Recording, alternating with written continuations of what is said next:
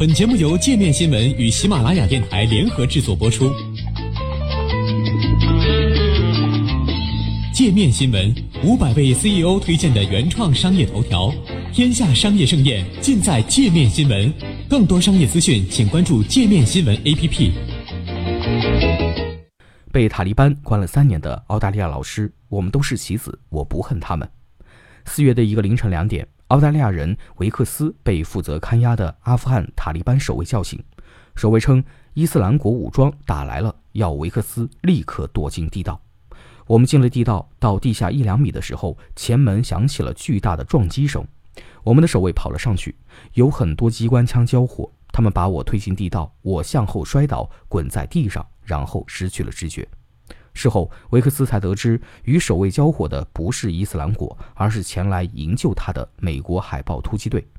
海豹突击队至少六次试图营救被塔利班俘虏的维克斯和美国人凯文金，几次都与维克斯两人错过，前后仅相差几个小时。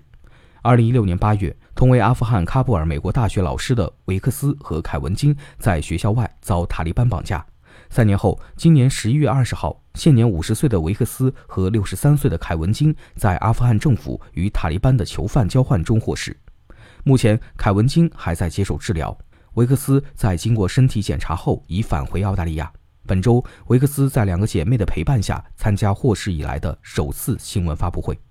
据《卫报》和《每日电讯报》报道，维克斯回忆，三年中他与凯文金辗转于阿富汗和巴基斯坦的偏远地区。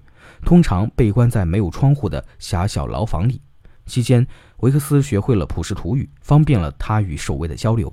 在维克斯看来，他以及负责看押他的守卫都是一场大争端中的小棋子。对我来说，守卫是士兵，士兵服从指挥官的命令，他们没有选择。他们在这儿是因为他们被命令来看守我们。维克斯称自己没有遭到虐待，也不恨负责看押他的守卫，反而很尊敬其中一些人，几乎是爱。他们其中有些人非常有同情心，非常可爱，这也让我疑惑，为什么他们会变成现在这样？在获释当天，维克斯拥抱了几名看押他的塔利班守卫，而据他感受，整个获释过程就和当年被绑架时一样的突然。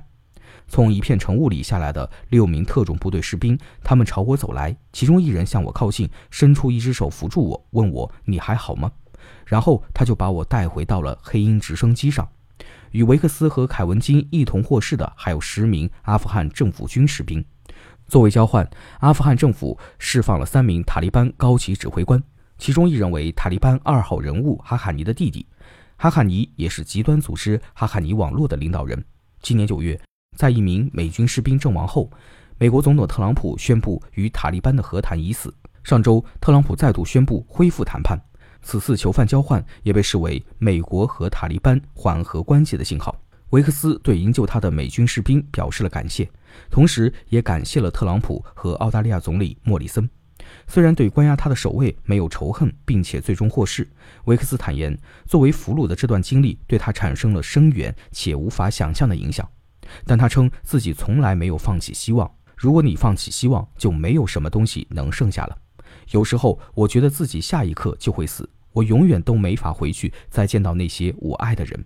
但按照上帝的旨意，我现在在这儿，我还活着，安全了，自由了，我别无所求了。